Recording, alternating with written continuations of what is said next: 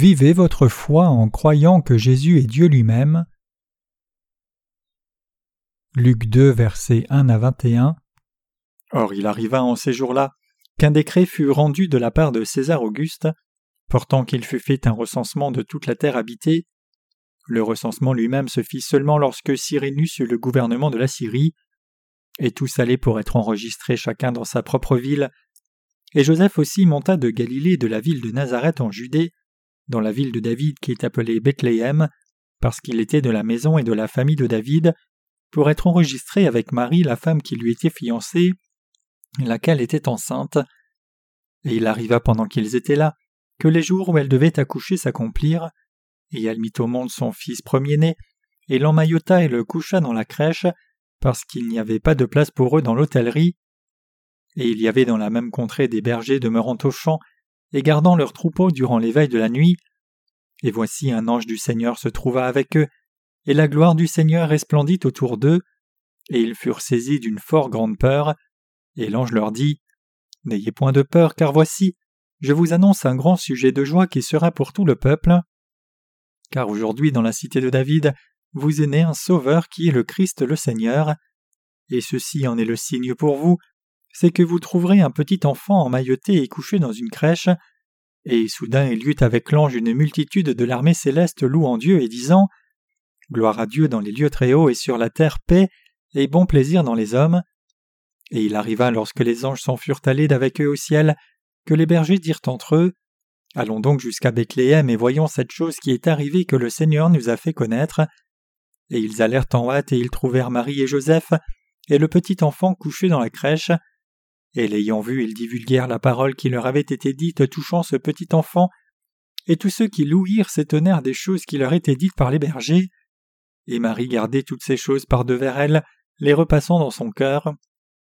Et les bergers s'en retournèrent, glorifiant et louant Dieu de toutes les choses qu'ils avaient entendues et vues, selon qu'il leur en avait été parlé. Et quand huit jours furent accomplis pour le circoncire, son nom fut appelé Jésus, nom duquel il avait été appelé par l'ange avant qu'il fût conçu dans le ventre. J'ai déjà parlé à nombreuses occasions de la signification de Noël, mais je veux toujours continuer à prêcher sur la signification de Noël. C'est probablement parce que Noël n'est pas encore passé. J'ai pris un peu de repos hier. J'ai regardé une vidéo en me reposant, et le film parlait de la fonte des glaciers autour du monde et des événements engendrés par cela. Ce film a été fait avec une imagination de fiction, bien sûr, mais c'est inspiré du réchauffement global et des changements climatiques qui s'opèrent sur Terre aujourd'hui. Dans l'une des scènes, l'eau de la mer qui montait a emporté la statue de la liberté de New York et a inondé toute la ville. Seuls quelques gratte-ciels sont restés debout au-dessus de l'eau et de grands bateaux flottaient sur la ville. C'était un film d'action typique de Hollywood.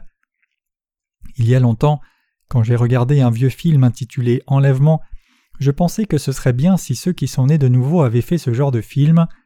Peut-être que c'est parce que le film était très vieux, mais l'écran n'était pas net et la bande son avait aussi beaucoup de bruit. Mais malgré cela, en le regardant, le film était saisissant et j'ai pensé que c'était vraiment un film très bien fait. De nos jours toutefois, peu de gens regardent encore ce genre de film. Néanmoins, j'étais plutôt impressionné par ce film quand je l'ai regardé, et quand j'y repense, ce n'était pas seulement amusant de le regarder, mais cela t'envoyait aussi un signal de réveil au spectateur. Dans le film, certaines personnes étaient enlevées en l'air pour l'enlèvement, alors que d'autres restaient là et souffraient aux mains de l'Antichrist et ses adeptes. C'était très instructif et cela réchauffait le cœur de le regarder. Après avoir regardé ce film, j'ai même pensé à faire ce genre de film pour prêcher l'Évangile. Bien sûr, je suis certain que beaucoup d'entre vous riront de nouveau en pensant Allons, maintenant Révérend Jong veut faire un film il veut tout faire maintenant. Mais même cette œuvre n'est pas différente des autres. Alors qu'il est difficile de démarrer, une fois que nous commençons, nous pouvons le finir en peu de temps. Il y a beaucoup de sœurs ici qui peuvent être actrices principales, comme il y a aussi beaucoup de frères qui peuvent jouer le rôle d'acteur principal. Nous avons aussi plus qu'assez de gens pour les extras, tout est prêt. La seule condition à assurer pour le succès du film, c'est que je n'y sois pas. En prenant des photos de groupe, je dis souvent aux gens de les faire sans moi. Lorsque je me vois sur une photo, je suis toujours déçu. Je ne sais pas pourquoi mon visage est une telle déception pour moi. Comme d'habitude, Il y a eu quelques films sur Jésus qui sont passés à la télé à Noël, mais j'étais offensé de les voir. L'un d'entre eux a montré Jean-Baptiste, mais dans ce film, il a été dépeint comme un homme sans domicile. Même si Jean-Baptiste était humble dans son apparence extérieure, devant Dieu il était un serviteur fidèle au cœur droit rempli de l'esprit. Les auteurs de ce film ont réduit Jean-Baptiste à un homme indigne, et ils avaient aussi interprété la parole de Dieu à leur propre goût pour faire le film. C'était énervant de voir ce film, comme il a été fait par ceux qui n'avaient clairement aucune compréhension de la parole de Dieu du tout. Parmi les livres publiés récemment, il y a un livre qui dit que Jésus a été marié à Marie-Madeleine, et j'ai entendu que plus d'un million d'exemplaires ont été vendus rien qu'en Corée. Il semble qu'il n'y ait pas de limite au point auquel les gens iront pour rejeter Jésus et l'insulter. C'est vrai que lorsque Jésus est venu sur cette terre à l'image d'un homme, son apparence extérieure était humble et il y avait peu de choses attirantes chez lui physiquement, à part d'être de grande taille. Cependant son cœur, son autorité et sa puissance n'étaient pas si petits, car le Seigneur est le Créateur et le Dieu Tout-Puissant. Même si quelqu'un n'est pas attirant dans son apparence physique, l'on doit parler à quelqu'un en le regardant si l'on a une pensée établie. Quoi qu'il en soit de nos jours, il y a beaucoup de livres et de films qui rabaissent Jésus et le méprisent tacitement ou autrement. Le film Les Dix Commandements était un excellent film. Ce film était basé sur la Bible. Mais de nos jours, les gens corrompent le contenu de la Bible sous prétexte de faire quelque chose de nouveau. Je pense que c'est pour cela que le Seigneur a dit Néanmoins, quand le Fils de l'homme viendra, trouvera-t-il réellement la foi sur la terre? Luc 18, verset 8. Vraiment, ceux sur cette terre qui croient dans l'évangile de l'eau et de l'esprit sont réellement heureux, mais il y a beaucoup plus de gens sans foi qui ne croient pas dans cet évangile. L'état divin de Jésus est souvent entaché parce qu'il est soit dépeint comme demi-humain et demi-divin, ou rétrogradé en dessous de Dieu le Père. Tout cela, c'est l'œuvre du diable.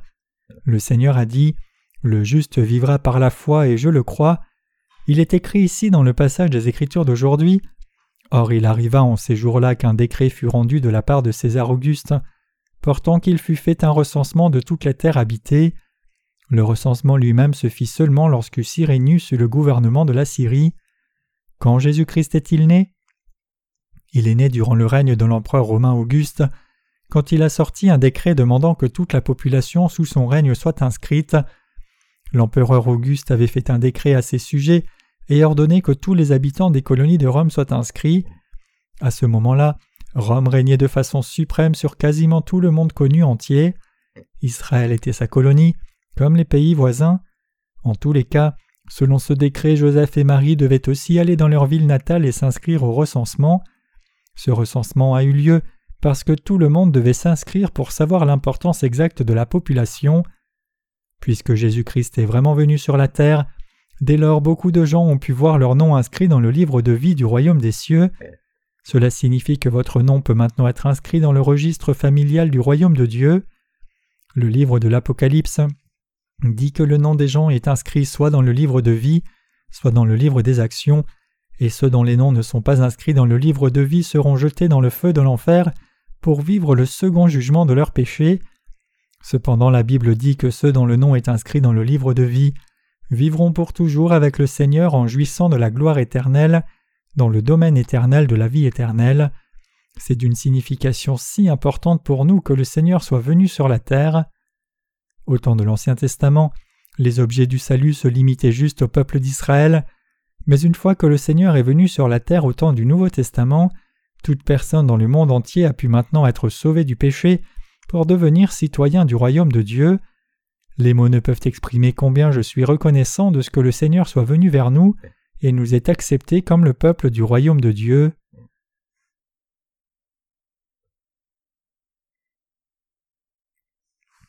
Le Seigneur est venu sur la terre. Le jour fixé pour commémorer la venue du Sauveur, c'est Noël. Qui alors est ce Jésus qui est venu sur cette terre? Bien qu'il soit venu sur cette terre incarné dans la chair d'un homme comme le fils de Marie et Joseph, il est fondamentalement Dieu lui-même. De plus, il n'est pas seulement un petit Dieu créé par l'homme, mais il est le Créateur et le Roi des rois. Il est écrit dans le passage des Écritures d'aujourd'hui Et tous allaient pour être enregistrés, chacun en sa propre ville. et Joseph aussi monta de Galilée de la ville de Nazareth en Judée, dans la ville de David qui est appelée Bethléem, parce qu'il était de la maison et de la famille de David, pour être enregistré avec Marie, la femme qui lui était fiancée, laquelle était enceinte. Comme vu, Jésus-Christ est né dans la ville de David.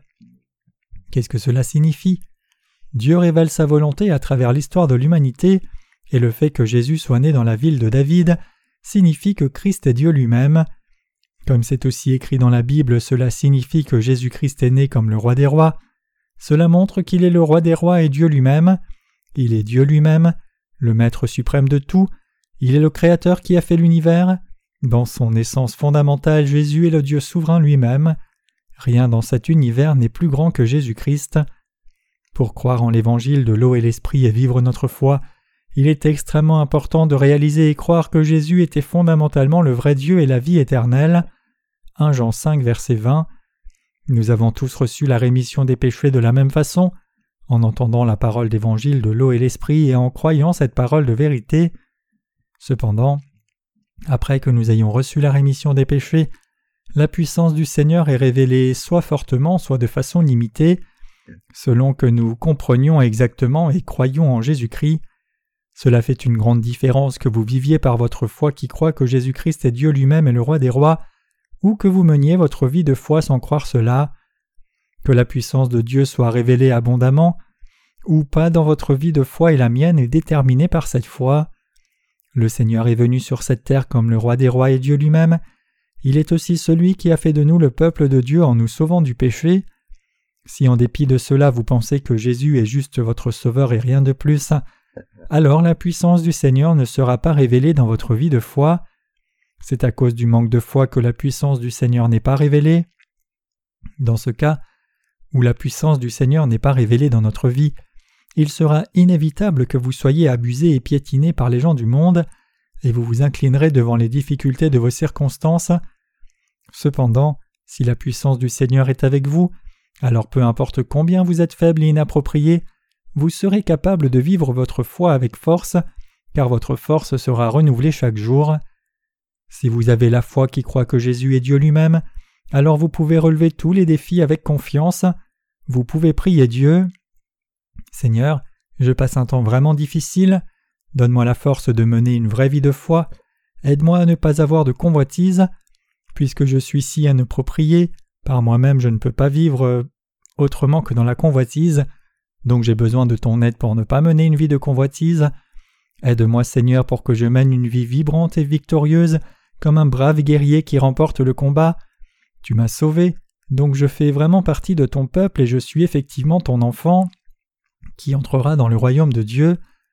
Fortifie-moi Seigneur, pour que même si je suis encore un homme abaissé avec beaucoup de manquements, avec ton aide je ne me soumette pas aux gens de ce monde ni ne sois piétiné par eux. En menant nos vies de foi, vous et moi devons avoir une claire compréhension de qui est exactement le Seigneur notre Sauveur et quel est notre statut. Cette foi doit être l'encre qui tient fermement votre cœur, et cela doit diriger votre vie et la mienne. Les gens aujourd'hui vivent dans une époque difficile. Les ministres d'Église et les dirigeants religieux d'aujourd'hui de ce monde essayent de réconforter leurs assemblées en disant que Dieu les bénira tous sans condition. C'est une exagération et un mensonge. Les gens d'aujourd'hui, chrétiens et non chrétiens aussi, et nos saints d'eux-mêmes, font face à beaucoup de difficultés en vivant dans ce monde.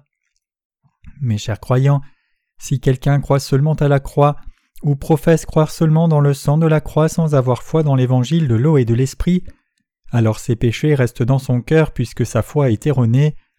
C'est une méthode de salut fausse, fabriquée par les hommes et par une telle méthode, personne ne peut être remis de ses péchés. Ces gens font une caricature de Jésus et croient en lui selon leurs propres pensées, comme s'ils adoraient Jésus comme une idole. Dieu aide-t-il n'importe qui juste parce qu'on le prie aveuglément? Non, ce n'est pas vrai. Beaucoup de pasteurs dans ce monde enseignent leurs assemblées de pécheurs qu'elles ne devraient pas s'inquiéter des difficultés et que Dieu les aidera inconditionnellement si on le prie seulement, mais c'est un mensonge. Dieu n'a rien à voir avec les prières des pécheurs.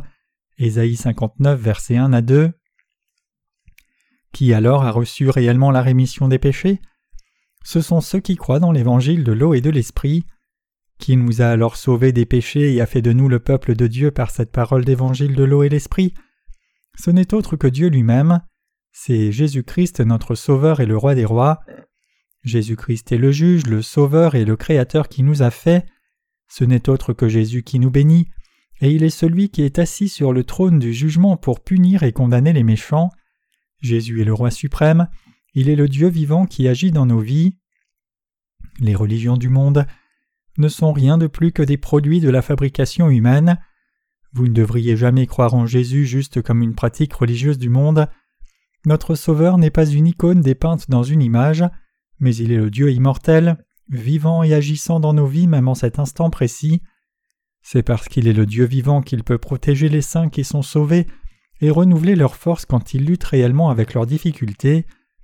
Même quand vous vous sentez incertain de vous-même en pensant que vous êtes trop insuffisant pour continuer votre vie de foi, et que vous pensez que vous avez besoin d'une aide particulièrement pour poursuivre, si vous avez confiance en ce que Jésus-Christ votre Sauveur est Dieu lui-même, le Créateur Tout-Puissant qui a fait l'univers entier et le Roi des rois, alors il répondra à votre prière, vous conduira, vous aidera et vous bénira. Le fait que Jésus-Christ soit né dans la ville de David, le plus grand roi d'Israël du temps de l'Ancien Testament, implique précisément une telle signification.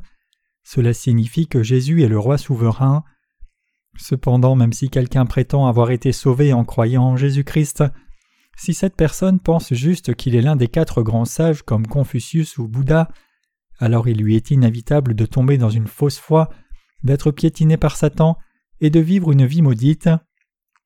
Le Jésus qui nous a sauvés, vous et moi, par l'évangile de l'eau et l'esprit, n'est pas l'un de ces sages, c'est-à-dire qu'il n'est pas une faible créature, mais il est Dieu le Créateur lui-même. Comme celui qui existe par lui-même, il est le roi des rois, il est souverain sur tout et règne sur tout, et il est aussi le juge qui répand sa grâce du salut sur ceux qui le méritent, et verse la condamnation sur ceux qui le méritent. Quand nous avons reçu la rémission des péchés pour la première fois en croyant dans l'évangile de l'eau et de l'esprit, nous nous inquiétions tous de la façon de gagner notre vie, de quoi manger ou de quoi nous vêtir. Cependant, si vous croyez réellement dans cet évangile de la rémission des péchés, l'évangile de l'eau et de l'esprit, alors vous devez vous assurer de saisir exactement qui est votre Sauveur et quel genre de puissance il a. Ce qui est important n'est pas votre propre pouvoir ou le mien, mais son statut et la puissance de celui qui nous a sauvés du péché et a fait de nous le peuple de Dieu.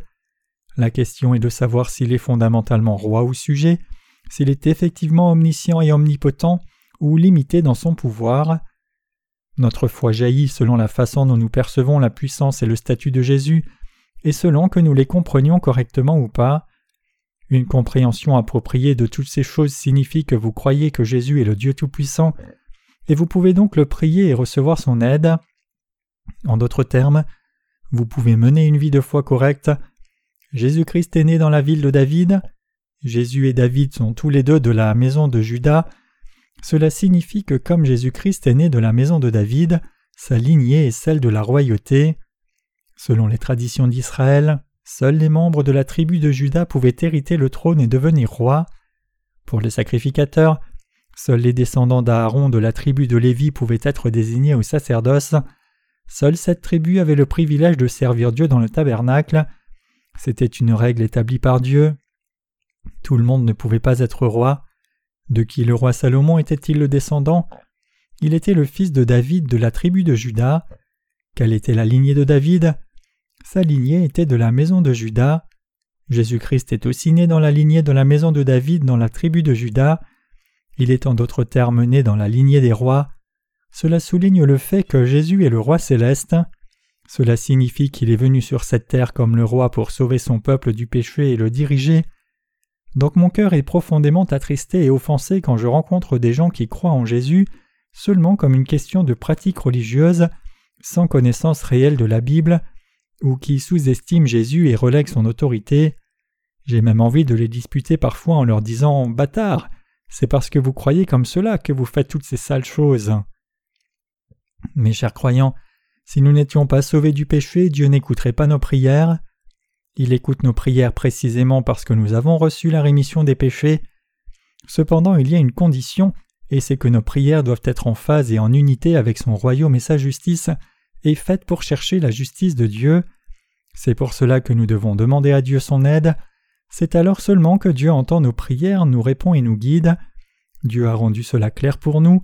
C'est pour cela que vous et moi devons vivre par la foi, tout comme la Bible dit Le juste vivra par la foi. Vous pourriez alors demander Mais comment puis-je vivre par la foi si je ne l'ai jamais fait auparavant? C'est plus facile que vous ne le pensez. Tout ce que vous devez faire, c'est regarder vos prédécesseurs dans la foi, suivre vos dirigeants à l'Église et chercher leurs conseils. Pensez-vous que le travail de votre pasteur est juste de prêcher? Non. Un pasteur est plus qu'un prédicateur, il est aussi votre guide. Mon esprit est plein d'idées sur la façon dont nous pourrions prêcher l'Évangile dans le monde entier à travers cette Église. Bien que ce ne soit pas une tâche facile, je relève ces défis parce que je crois en Dieu et le suis. C'est parce que je crois en Dieu. Dieu est mon Dieu et mon roi, que par la foi je fais un tel effort difficile et prenant pour créer quelque chose à partir de rien. Même quand je ne peux pas voir clairement en avant, je relève toujours le défi par la foi et pousse en avant. C'est ainsi que je fais l'œuvre de Dieu. Qu'en est-il de vous alors? Est-ce aussi ainsi que vous faites votre travail? Oui, vous faites aussi tout par la foi. C'est ce que signifie vivre par la foi. Vous devez tous apprendre à vivre comme cela. Je suis convaincu qu'une fois que vous apprenez à avoir cette foi, réalisez que celui qui nous a sauvés, vous et moi, est le Dieu Tout-Puissant lui-même et le Roi des Rois absolu, saisissez qu'il a une telle puissance, vous confiez en lui par la foi avec cette compréhension, demandez son aide et cherchez sa justice, le Seigneur ouvrira certainement la voie pour vous. Nous devons tous demeurer dans la parole comme cela, regardant les choses du monde et les choses qui doivent venir par la foi. Le Seigneur nous enseignera alors ce qui se passera dans le monde. Par la foi, nous devons être en mesure de voir et réaliser ce qui va se passer dans les années à venir, et nous devons nous préparer pour ces événements maintenant même s'ils ne sont pas visibles à nos yeux dans le présent.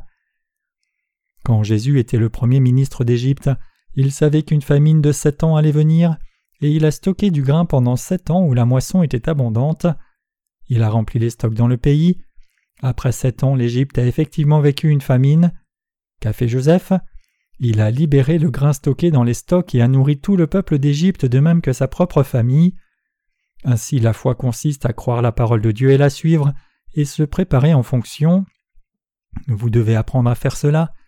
Si vous agissez de vous-même selon vos mérites avec votre propre méthode et vos moyens humains, alors ni vos efforts ni votre foi ne fleuriront ni ne grandiront, car ce n'est pas la foi qui se place en Dieu. Il y a un moment, à l'une de nos sœurs dont le travail était de coudre des vêtements, j'ai donné le conseil suivant. Puisque tu es si doué, pourquoi ne t'étends-tu pas à une affaire plus lucrative de création et fabrication de ta propre ligne de vêtements, au lieu de seulement les réparer et les coudre? Tu pourrais avoir un peu de mal au début, mais je suis certain que tu finirais par réussir. D'abord elle a semblé accepter mon conseil, mais rapidement elle m'a dit qu'elle ne pouvait pas le faire. Elle n'avait pas confiance dans mon conseil. Si elle ne pouvait pas relever son défi par la foi, elle devra passer le reste de sa vie à réparer et coudre des vêtements. Même quelqu'un qui ne fait que réparer des vêtements pour vivre peut aussi bien devenir un créateur renommé dans le monde. Cela est possible aussi longtemps que c'est une personne qui a reçu la rémission des péchés, qui est conduite par Dieu et qui s'embarque sur cette route par la foi. Bien que je ne connaisse rien de la création et ne puisse rien faire d'un morceau de tissu, si je suis déterminé comme cela, alors même moi je peux le faire. Tout est possible si je relève le défi par la foi. C'est parce que je crois en Dieu. Pour ceux qui croient en Dieu, leur pouvoir vient de Dieu. En une seule année, je pourrais surpasser même les créateurs les plus expérimentés. Tout cela est réellement possible. Pensez-vous que c'est par illusion que je dis de telles choses? Non. Si l'argent est nécessaire pour diffuser l'Évangile, le Seigneur nous donnera de telles capacités. Tout ce que vous devez faire, c'est relever votre propre défi par la foi. Vous pouvez atteindre votre but si vous commencez et développez votre travail par la foi pas à pas. L'argent ne s'accumule pas d'un coup comme par magie. Cependant, si vous relevez le défi par la foi, faites les préparations nécessaires pas à pas et mettez tout votre effort à l'exercice, vous atteindrez votre but et plus encore. Ceux qui n'ont pas de foi réalisent cela seulement après avoir échoué. Les fidèles par contre croient qu'ils auront du succès sans faute même quand ils n'ont rien au départ, et ils travaillent diligemment pour y arriver. Nous devons vivre par la foi. Jésus-Christ est né dans la cité de David. Joseph vivait dans une ville appelée Nazareth, donc il était possible que Jésus naisse à Nazareth aussi. Bien sûr, Jésus est parfois appelé Jésus de Nazareth dans la Bible, mais cela désigne la ville où il a grandi. La ville où il est né, c'est Bethléem, la ville de David. À ce moment-là, Joseph et Marie n'avaient d'autre choix que d'aller dans la ville de David selon le décret donné par l'empereur romain. C'était la providence de Dieu. Tout s'est passé selon la façon dont Dieu l'a préparé. Dieu lui-même avait promis que Jésus-Christ naîtrait à Bethléem, et c'est pour cela qu'afin d'accomplir cette prophétie, Dieu a suscité Auguste comme empereur romain, a permis qu'Israël devienne une colonie de Rome, et a fait que l'empereur romain donne un tel décret. Ainsi, Dieu anime l'histoire du monde, il agit dans cette histoire du monde, nous devons apprendre à avoir la foi. L'évangile de l'eau et de l'esprit peut être appris par tout le monde, et tous ceux qui ont un cœur honnête et humble peuvent l'accepter et y croire. En d'autres termes, tout le monde peut être sauvé. Cependant, la foi n'est pas quelque chose que vous apprenez tout seul. Quand les enfants apprennent à faire du vélo, ils ont d'abord un tricycle et passent ensuite au vélo, mais ils n'apprennent pas toujours directement avec leurs parents, mais avec les grands frères et sœurs. Certains apprennent aussi avec des amis. Comment faire cela? Je vais te montrer, je vais te pousser par l'arrière, et si je tombe, ne t'inquiète pas, je vais tenir le vélo par derrière, pousse sur les pédales. Bien qu'ils tombent et se rattrapent plusieurs fois pendant qu'ils apprennent à faire du vélo, à la fin ils maîtrisent tous. Ils apprennent des frères et sœurs ou amis qui leur enseignent voici comment faire du vélo. Ne t'inquiète pas, regarde droit devant, tiens bien le guidon et pédale. Si tu t'inquiètes d'aller trop vite, appuie ici, c'est le frein. De même, la foi doit s'apprendre avec les prédécesseurs dans la foi à l'Église.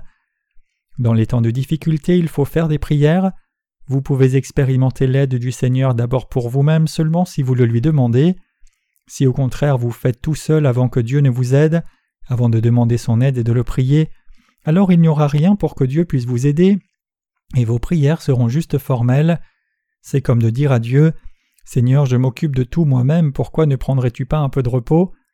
Contre cela, qu'est-ce que Dieu peut faire? Comment Dieu peut-il agir dans votre vie? Quand vous luttez, vous devez le faire savoir à Dieu et lui demander son aide, et faire tout ce que vous pouvez. C'est alors que vous pouvez expérimenter l'aide de Dieu qui vient vers vous.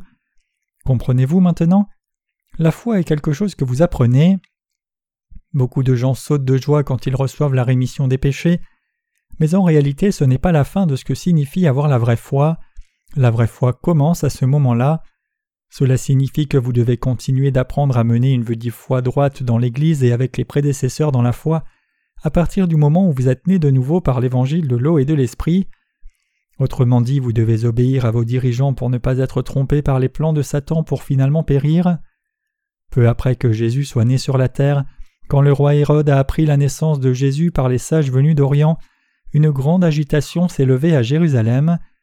Comme les sages d'Orient ont défié le roi Hérode et ne lui ont pas rapporté le lieu de naissance de Jésus, il s'est fâché et a ordonné à ses subordonnés de tuer tout enfant né dans la contrée de Bethléem, qui avait moins de deux ans. Un massacre a eu lieu dans cette région, cela est arrivé parce que les sages d'Orient ont dévié de l'étoile qui les dirigeait et sont allés voir le roi Hérode.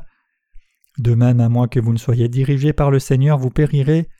Même si vous avez reçu la rémission des péchés, cela sera inévitable pour vous de faire face à la mort. En dépit de cela, cependant, les sages d'Orient ont finalement été dirigés vers Bethléem par l'étoile et ont pu y rencontrer Jésus. Qu'est-ce que Dieu leur a dit quand ils allaient repartir après avoir donné les cadeaux à Jésus? Il leur a dit de ne pas prendre le même chemin mais de choisir une route différente. Donc ils ont pris une route différente selon l'ordre de Dieu, alors que le roi Hérode suivait son plan. Il attendait leur retour, prêt à tuer le Seigneur et les sages aussi aussitôt qu'il aurait découvert où il était. Dieu a conduit ces sages en sécurité, il leur a dit de ne pas revenir par la même voie mais de prendre une route différente, et ils ont fait ce qui leur a été dit. Joseph et Marie ont aussi fui de Bethléem après la naissance comme ils ont été avertis par un ange. Ils ont tous été épargnés de la mort parce qu'ils étaient dirigés par le Seigneur et ont suivi sa direction fidèlement.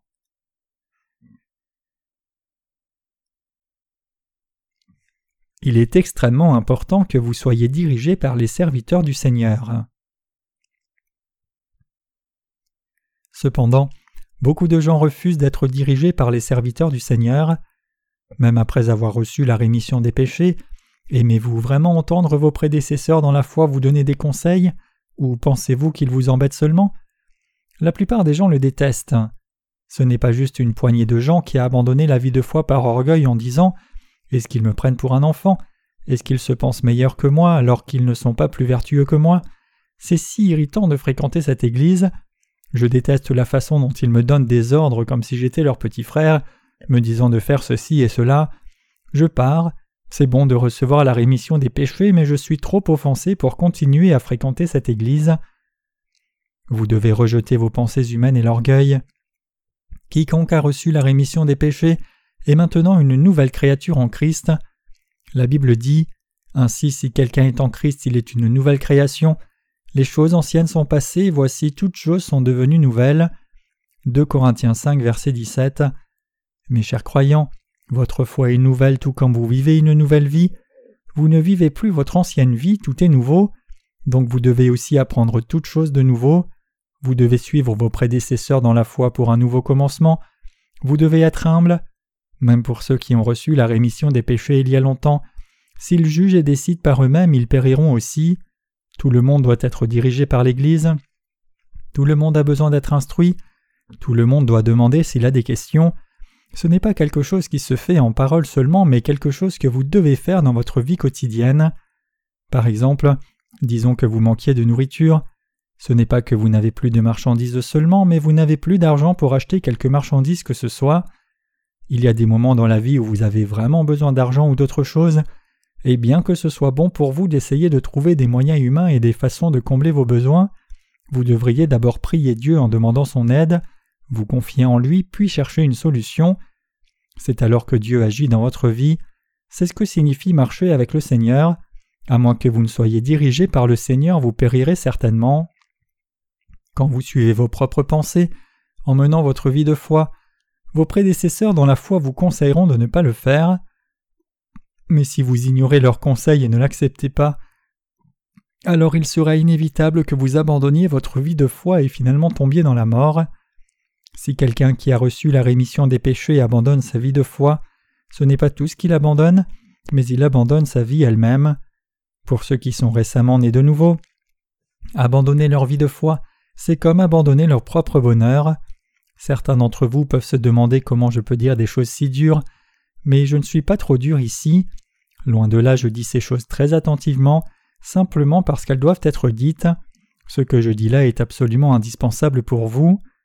La vie de foi que vous menez après avoir reçu la rémission des péchés est intimement liée à votre bonheur. Si quelqu'un qui a reçu la rémission des péchés ne peut pas mener une vie de foi droite, alors tout le reste est aussi ruiné. C'est pour cela que vous devez apprendre à mener votre vie de foi correctement, apprendre au sujet de cette foi, et avancer pas à pas. Bien que vous puissiez ne pas être capable de faire des pas de géant dès le départ, vous devez toujours apprendre à faire au moins de petits pas et faire du progrès dans votre vie de foi. Petit à petit, vous devriez résoudre les problèmes que vous rencontrez par la foi, et vous devriez expérimenter l'aide du Seigneur dans votre vie. C'est ce en quoi consiste la vraie vie de foi. Dans les temps où je n'avais rien que je puisse appeler mien, j'ai prié Dieu et lui ai demandé ceci. Seigneur, je n'ai rien, je n'ai pas de richesse, je n'ai même pas d'argent pour faire les courses et encore moins pour le plaisir. Je suis sans argent, je n'ai même pas trente dollars pour payer la location de ma petite chambre. Mais ne suis-je pas ton serviteur, Seigneur? Je crois que tu permets que cela n'arrive, parce que tu as préparé ta volonté pour moi, Seigneur. Seigneur, même si je suis dans le manque, je veux faire ta volonté, j'obéirai à ta volonté. Seigneur, maintenant même je n'ai rien à manger, j'ai trop honte pour mendier et suis trop faible pour le travail manuel, alors donne-moi quelque chose à manger, aide-moi à trouver un travail. Et le Seigneur m'assistait, et je pouvais trouver un travail et gagner ma vie. Puis le Seigneur m'a permis d'établir son Église et de prêcher et servir l'Évangile de l'eau et de l'Esprit jusqu'à ce jour. Mes chers croyants, votre vie de foi n'est pas une simple théorie, c'est réel, c'est votre vraie vie. Ne faites-vous pas aussi face à des difficultés réelles dans votre vie? Votre combat n'est pas imaginaire mais réel. Quand vous entendez d'autres personnes qui luttent, cela peut ne pas sembler si réel, mais c'est très réel quand il s'agit de vos propres difficultés. Dans des temps comme cela, vous devez prier sincèrement Jésus qui vous a réellement sauvé et qui est devenu votre berger pour de vrai, et non juste dans votre imagination. Le Seigneur résoudra certainement tous vos problèmes si votre vie de foi est dirigée par le Seigneur et avance pas à pas, venant dans sa présence et le priant. Seigneur, voici mes circonstances. Aide-moi, délivre-moi de ces circonstances difficiles et résous mes problèmes, pour que je vive ma foi diligemment et de façon vibrante. Quand l'un de nos ministres actuels était un laïc, il avait des dettes, il avait un travail mais il arrivait difficilement à joindre les deux bouts mois après mois, et il lui était presque impossible de rembourser toutes ses dettes. Donc je lui ai conseillé de faire ceci. Tu devrais faire des affaires même si tu n'as pas beaucoup de capital. Tu ne peux pas améliorer ton cas à moins de faire des affaires. Le salaire que tu fais à ton travail actuel suffit à peine à vivre, alors fais des affaires. Bien que ses attentes n'étaient pas énormes au départ, quand il a effectivement suivi mon conseil, ses affaires ont prospéré et il a pu rembourser toutes ses dettes et bien gagner sa vie. Maintenant il vit comme serviteur de Dieu et son ouvrier. Je vous raconte cette histoire en exemple pour souligner combien il est indispensable pour chacun de nous d'être dirigé par Dieu dans nos vies comme ce frère. Quand il s'agit d'être dirigé par Dieu, vous et moi devons croire de tout cœur que Jésus-Christ est effectivement notre roi, le roi des rois et le roi de puissance. Jésus-Christ est notre vrai roi. Emmanuel signifie que Jésus-Christ Dieu lui-même est avec nous. Christ désigne le roi des rois. Cela signifie celui qui est oint. Ce roi des rois est venu sur la terre comme le Sauveur qui délivrerait son peuple du péché, et il a accompli ce salut à la perfection.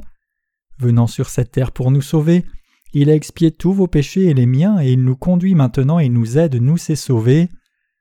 Le Seigneur nous a-t-il dit Tu es seul, vis comme tu veux vivre, je ne m'occupe pas de ce qui t'arrive Non, bien sûr que non.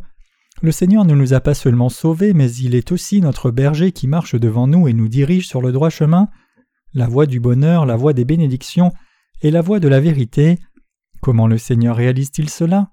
Il le réalise à travers l'Église de Dieu.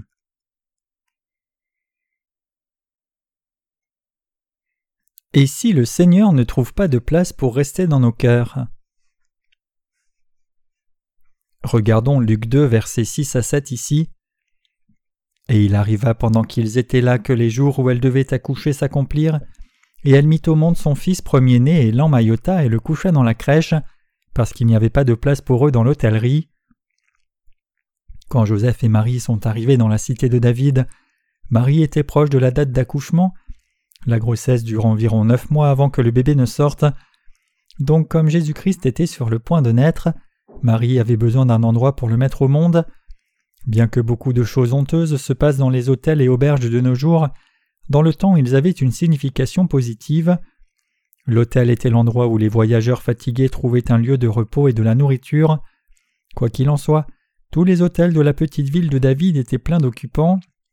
Il y avait probablement beaucoup de visiteurs dans la ville à cause du décret de l'empereur romain. Donc comme il n'y avait pas de place à l'hôtel, Marie est allée dans une étable et a donné naissance à Jésus là, et elle l'a accouché dans une crèche enveloppée de linge. Une crèche est utilisée pour nourrir les animaux. Cela signifie que Jésus est né dans une étable, le lieu de demeure de bétail. La Bible dit aussi ici que Marie a donné naissance à son fils premier-né, l'a enveloppé dans des linges et l'a couché dans une crèche. Qu'est-ce qu'implique le mot fils premier-né ici? Cela signifie que Jésus était le premier fils de Marie. En d'autres termes, c'était la première fois qu'elle a couché. La Bible dit que la Vierge Marie a conçu le bébé parce qu'elle a cru la parole, et elle n'a pas couché avec Joseph jusqu'à ce que le bébé soit né. La Bible rapporte aussi que Marie a donné naissance à son fils premier-né. Les disciples étaient bien conscients de son arrière-plan familial quand ils ont accompagné Jésus partout. Quelle est alors la signification du fait que ces disciples qui connaissaient très bien la famille de Jésus ont écrit sur Jésus comme le fils premier-né de Marie? Cela implique que Marie a eu six ou sept autres enfants que Joseph après avoir donné naissance à Jésus. Donc je ne peux que rire des enseignements de l'Église catholique romaine concernant les autres enfants de Marie et Joseph, insistant sur le fait qu'ils étaient les cousins de Jésus pour déifier Marie. Il est écrit ici dans le passage des Écritures d'aujourd'hui que Marie a donné naissance au bébé Jésus, son fils premier-né, et l'a couché dans une crèche enveloppée de linge. Qu'est-ce que cela nous dit? Cela nous dit que Dieu a utilisé le corps de la Vierge Marie un court temps pour venir sur la terre en tant qu'homme. C'est pour cela que Dieu a dit Voici la Vierge aura un enfant et enfantera un fils, et on lui donnera le nom d'Emmanuel. Le nom Emmanuel ici indique que Dieu est né sur la terre en passant par la chair d'homme pour être avec nous. En d'autres termes, Dieu lui-même a réellement demeuré avec nous humains sur cette terre. Cela signifie que le Seigneur a fait des gens abaissés comme nous ses propres enfants, et il demeure maintenant avec nous. Donc Marie s'est aussi appelée elle-même servante devant Dieu et son ange, et vous et moi ne pouvons que confesser à Dieu que nous sommes aussi des êtres abaissés. Mais le Seigneur est venu chercher des êtres méchants comme nous, a porté nos péchés sur son corps, a été crucifié à mort et ressuscité des morts, et a ainsi expié tous nos péchés. Ayant fait de nous le peuple de Dieu sans péché et saint, il nous a embrassés dans ses bras. Tout comme Dieu a utilisé Marie comme instrument de son œuvre juste, il nous utilise aussi nous comme instrument de sa justice pour diffuser l'Évangile dans le monde entier. Dieu a utilisé Marie ici tout comme nous, comme un instrument de son œuvre juste, donc le ne doit jamais exalter Marie aussi haut que Jésus est Dieu. Quand les catholiques aujourd'hui font les prières du rosaire, ils disent Sainte Marie pleine de grâce, priez pour nous pécheurs. Ils prient aussi Saint Pierre et une myriade de saints pour intercéder à leur place. Mais ils ne devraient pas le faire. Bien que Marie ait été une femme qui a trouvé grâce auprès de Dieu, finalement elle n'était qu'une créature utilisée par le Seigneur. Elle n'est pas quelqu'un qui devait être exalté à ce point. C'est mal de la déifier comme cela. Jésus-Christ a utilisé le corps de la Vierge Marie pour un peu de temps et est né dans la ville de David à travers elle pour accomplir sa parole de promesse de nous sauver. Marie n'a pas conçu Jésus parce qu'elle serait devenue la femme de Dieu, le Père, d'une quelconque façon. Marie est juste quelqu'un qui a trouvé la grâce de Dieu tout comme nous. Quand l'ange est apparu devant elle, il l'a appelée favorisée et lui a dit qu'elle était bénie parmi les femmes. Cela signifie que tout comme nous avons reçu la rémission des péchés quand nous avons entendu et cru la parole de Dieu et sommes maintenant utilisés par Dieu, Marie est aussi une telle personne. Cependant beaucoup de gens aujourd'hui exaltent Marie plus encore que Jésus, et ils la déifient et l'adorent comme un être divin. Cela vient en réalité des religions païennes. Les religions primitives adoraient leurs déesses respectives comme la déesse Astarté, c'est parce que les sociétés agraires attachaient une signification religieuse à la fertilité féminine et considéraient cette fertilité comme une bénédiction céleste. Même aujourd'hui, les gens présents ont encore des notions similaires comme la déesse de la fortune. Par exemple, quand le Brésil et l'Allemagne jouent un match à la Coupe du Monde, ils parlent de savoir à qui la déesse du succès allait faire faveur. Ils déifient une femme et l'adorent comme une déesse. De la même façon, les catholiques élèvent Marie au-dessus de Jésus priant Sainte Marie pleine de grâce. Cette prière implique que Marie soit capable de répandre la grâce et le salut. La grâce dans l'expression pleine de grâce désigne l'amour de Dieu et son don. Cela désigne sa miséricorde en d'autres termes. Mais un être humain a-t-il de la miséricorde vers un autre être humain? Les êtres humains peuvent avoir le plus petit volume de miséricorde reçu de Dieu à sa ressemblance, mais ils sont incapables de répandre la miséricorde comme Dieu le fait. Leur cœur et pensée peuvent désirer cela, mais ils n'ont pas cette capacité. Comme vous le savez très bien, beaucoup de gens aujourd'hui révèrent trop Marie, beaucoup trop, mais en réalité Marie n'est pas quelqu'un qui mérite une telle exaltation. Jésus est son sauveur même s'il est né comme son fils, mais il semble que Marie ait parfois oublié cela. Quand nous regardons dans l'évangile de Luc, nous voyons que lorsque Jésus avait douze ans, toute la famille était allée à Jérusalem pour la fête de la Pâque et sur le chemin du retour, Marie et Joseph avaient perdu sa trace. Donc ils sont retournés vers le temple de Jérusalem pour chercher Jésus, et là ils l'ont trouvé converser avec les rabbins juifs. Jésus les enseignait. Voyant cela, Marie lui dit Que fais-tu là? Je t'ai cherché tout ce temps en pensant que tu étais perdu.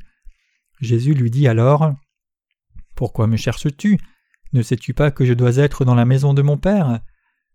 Cela signifie que même si Marie était la mère de Jésus dans la chair qui lui avait donné naissance et l'avait élevé, aux yeux de Jésus elle n'était qu'une simple créature. Jésus avait utilisé son corps pour un peu de temps pour son utilité, juste parce que Marie était sa mère dans la chair, elle n'était pas quelqu'un qui était plus élevé que Jésus ni son guide. Si Marie avait donné naissance seulement à Jésus et gardé sa chasteté, alors nous pourrions avoir plus de respect pour elle, nous l'aurions respecté de la même façon que nous respectons les prêtres et nonnes catholiques pour ne pas s'être mariés et avoir essayé de faire de bonnes œuvres dans leur vie. Cependant, Marie a eu beaucoup d'enfants, les frères et sœurs de Jésus dans la chair. L'on peut alors réfuter cela en disant que ce n'est pas un péché d'avoir des enfants, mais je dis seulement cela pour souligner que personne ne devrait exalter Marie aussi haut que Jésus ou faire d'elle la femme de Dieu le Père. Les gens sont très prompts à penser à Jésus et Dieu le Père en des termes charnels sur la base de leurs propres standards. Permettez-moi d'illustrer cela par une histoire amusante. Il y a longtemps, il y avait deux frères, mais le plus grand frère est décédé un jour, et son plus jeune frère s'est alors occupé de son fils. Voyant comment son neveu pouvait se sentir seul, l'oncle lui suggéra de fréquenter une église. Donc le neveu a commencé à fréquenter l'église, et sur l'exhortation de son pasteur, il a amené son oncle à l'église. L'oncle étant venu à l'église sur la suggestion de son neveu, s'est assis là et a vu son neveu prier Dieu l'appelant Père. En voyant cela, l'oncle réfléchit un moment et s'imagina que puisque son neveu appelait Dieu son Père, et qu'il était lui-même l'oncle de l'enfant, lui et Dieu étaient frères. Donc il pensa aussi qu'il ne convenait pas que Dieu soit son petit frère, alors il en conclut qu'il devait appeler Dieu son grand frère. Donc il dit en priant Merci mon grand frère Jésus, j'ai accompagné mon neveu dans cette église aujourd'hui, alors je te demande d'être bon pour nous. Ainsi tout le monde est enclin à considérer Dieu et son domaine spirituel avec ses propres pensées charnelles et instinctives. Quelle erreur. L'oncle dans cette histoire a appelé Dieu son frère parce qu'il était ignorant, et comme lui beaucoup de gens aujourd'hui révèrent Marie en l'appelant mère de Dieu. Les catholiques prient par nous routine Sainte Marie, Reine du ciel, priez pour nous pécheurs. Qu'est-ce qu'implique la Reine du ciel? Cela n'implique-t-il pas que Marie soit la femme du Père de Jésus-Christ, c'est-à-dire Dieu le Père? Cela ne signifierait-il pas que Marie soit plus exaltée que Jésus? Au moins en voyant des termes charnels, nous devrions considérer une mère au-dessus de son fils puisque la mère est égale au Père, n'est-ce pas vrai? C'est plutôt vrai, au moins quand on y pense en termes charnels. C'est alors une évidence d'exalter Marie plus encore que Jésus lui-même. C'est pour cela que les catholiques prient Sainte Marie, Mère de Dieu, priez pour nous pécheurs aujourd'hui et à l'heure de notre mort. Ils prient Marie encore et encore, c'est complètement erroné. C'est penser seulement en des termes charnels. Continuer de croire comme cela et prier comme cela, c'est blasphémer Dieu, c'est un raccourci vers l'enfer. Les catholiques disent que bien qu'ils croient en Jésus, ils croient aussi en Marie et donc ils prient Marie comme Jésus, Dieu le Père et le Saint-Esprit. Mais est-ce correct? Non, c'est totalement mauvais. C'est pour cela qu'il est si important pour vous d'avoir la bonne connaissance et d'apprendre à mener la bonne vie de foi. Auparavant, quand j'étais prisonnier du monde, je pensais que j'étais un homme intelligent. J'ai alors rencontré le Seigneur et commencé à vivre dans le domaine de la foi, mais je luttais avec cela comme c'était une voie sur laquelle je n'avais jamais marché auparavant. C'était juste mener une vie religieuse, et je n'aurais pas eu de problème puisque j'étais assez expérimenté mais je n'ai jamais réellement vécu par la foi. Donc Dieu m'a formé, et cette formation était extrêmement dure. Il m'a mis dans le désert spirituel tout seul pour me discipliner. C'est pour cela que je peux maintenant vous enseigner sur la vie de foi correcte comme cela. Si j'avais vécu dans le luxe sans aucune difficulté après avoir rencontré le Seigneur, alors je n'aurais rien à vous dire au sujet de la vie de foi. Cependant, puisque j'ai réalisé qui est le Seigneur et j'ai cru en lui, j'ai relevé mon défi par cette foi et j'ai mené une vraie vie de foi et saisi sa signification. Alors que j'ai suivi le Seigneur en me confiant en lui, il a ouvert la voie pour moi. Confions-nous donc tous en Jésus notre Sauveur, croyons en lui, prions-le, et vivons en unité avec lui, réalisant qu'il est notre roi et notre berger et qu'il est toujours vivant.